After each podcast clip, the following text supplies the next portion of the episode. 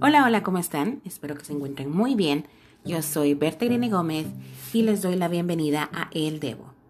En el devocional de hoy seguiremos con el tema de la hechicería, pero con la pregunta, ¿por qué a Dios no le gusta la hechicería? ¿Se habían hecho esa pregunta? Yo sí. y esto a raíz de que en el devocional anterior estuvimos en Éxodo 22, 18, donde dice, todo el que practique la brujería será condenado a muerte. Y bueno, antes de entrar de lleno al tema, debemos de saber qué es hechicería, ¿no? Y según el diccionario Oxford Languages, hechicería es el conjunto de conocimientos, prácticas y técnicas que se emplean para dominar de forma mágica el curso de los acontecimientos o la voluntad de las personas. Y ustedes si han estado conmigo sabrán que me gusta mucho investigar y una de mis páginas favoritas es la página God Questions en español. Y esta página acerca de esto dice lo siguiente.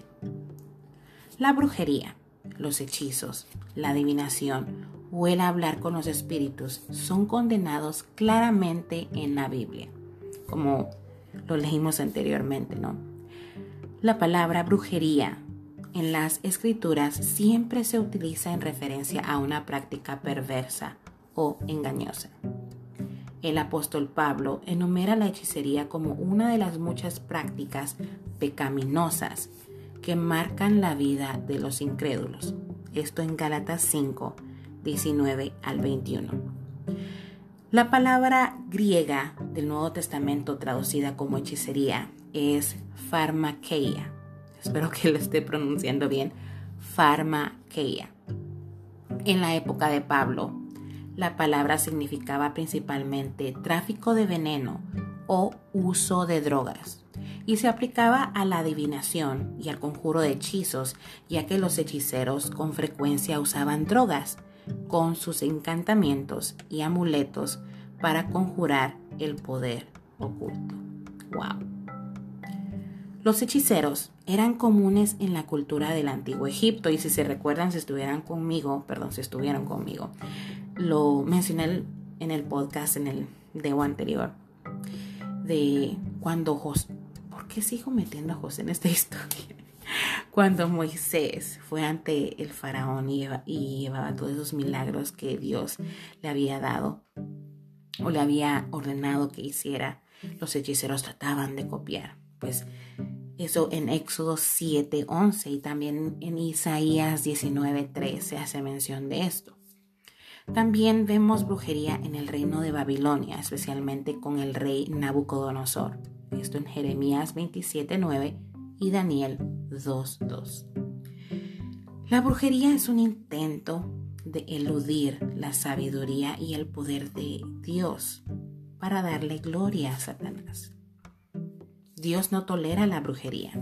En Deuteronomio 18, 10 al 12, la hechicería se encuentra entre las prácticas pecaminosas de las naciones que rodean a Israel y Dios la llama abominación.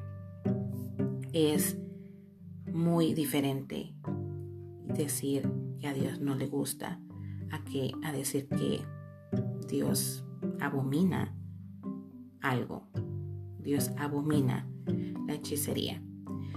También en Malaquías 3:5 se habla del juicio de Dios sobre aquellos que se dedican a la brujería. Aparentemente, la brujería se seguirá practicando en los últimos tiempos. La Babilonia espiritual, que representa el falso sistema religioso de los últimos días, engañará a todas las naciones con brujería. Esto, de esto se hace mención en Apocalipsis 18:23, antes de que llegue el juicio.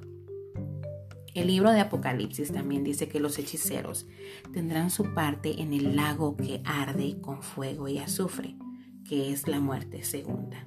Esto en el capítulo 21, verso 8 de Apocalipsis y 22, 15. En conclusión, es evidente que la brujería es pecaminosa y no debe formar parte de la vida cristiana. Hay una sabiduría que es terrenal, que no es espiritual, que es del diablo. Esto lo podemos confirmar en Santiago 3:15. Y esto es lo que ofrece la hechicería. La hechicería no viene de Dios, viene del diablo. Nuestra sabiduría viene de Dios, como sigue diciendo Santiago 3 en el verso 17. Y nuestra sabiduría no debe venir de espíritus engañadores. No olvidemos que el poder de Dios es mucho mayor que el poder de la hechicería, que el poder del diablo. Como dice primera de Juan 4:4. Y yo, yo he tenido muchas experiencias en esto. Eh, conocí a mucha gente que decía, yo no creo en la brujería y si no creo en eso, pues no existe. Y pues lo siento, sí existe. El mal existe. Y se mueve, se mueve en nuestro mundo. Y ahorita, como les expliqué, como les conté en el podcast anterior, ha cobrado auge en el mundo de la televisión, en el entretenimiento. Las películas les conté acerca de el Doctor Strange y la película es El multiverso de la locura. A él se le llama el hechicero supremo. Wanda, que es uno de mis personajes, o era uno de mis personajes favoritos, es una bruja, es la bruja escarlata. Tenemos el ejemplo que también es de Harry Potter. Y de eso también voy a hablar en el podcast, en el Debo anterior, donde se habla de que es la magia blanca contra la magia oscura. Y entonces viene aquí otra confusión, otro pensamiento confuso en nuestra mente. ¿Hay una magia buena? Y hay una magia blanca, eh, perdón, mala. Una magia blanca, una magia oscura, una magia mala, una magia buena. Y si lo hubiera, puedo usar la magia blanca o a Dios Puede que a Dios no le guste la magia oscura, pero la blanca sí es permitida. Y no me quiero adelantar, pero lo vamos a ver en el próximo podcast. Con eso tenemos que tener mucho cuidado porque sí existe. Pero como les dije anteriormente, no olvidemos que el poder de Dios es mucho mayor que el poder de Satanás, que el poder de la hechicería, la brujería porque sí existe. Si ustedes no, conocen mi historia, mi papá eh, era alcohólico y una vez nos contaron con mi mamá que él estaba encerrado, su foto estaba encerrada en una botellita de licor y que estaba enterrada como que en un macetero, no sé, pero eh, mi mamá yo la forma, yo creo que mi abuela halló la forma de conseguir esa botella y luego se oró, se, se deshizo esa botella. Pero nunca supe yo si en realidad eso lo que llevó a mi papá al grado del alcoholismo que tenía. Pero sí, entonces sí me pude dar cuenta que sí hay gente que practica eso. Y no solo eso, sino también he escuchado otras historias. Conocí gente que practicaba la brujería y gracias a Dios pues ya lo dejaron atrás. Lo han contado como su testimonio. Eso también lo hablé en el video que hice de Halloween, pero creo que solo está en Instagram. Pero sí existe el mal. Así como existe Dios, existe el diablo, aunque hay personas que no quieran creer en él. Lastimosamente, sí es verdad.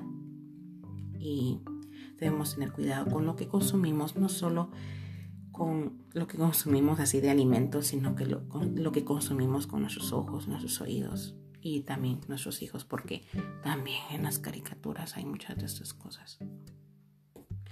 Así que les animo a seguir conmigo en este tema, en el próximo Debo. Y déjenme llegar sus dudas, preguntas, comentarios, quejas. Dios les bendiga y nos vemos en el próximo Debo. Bye.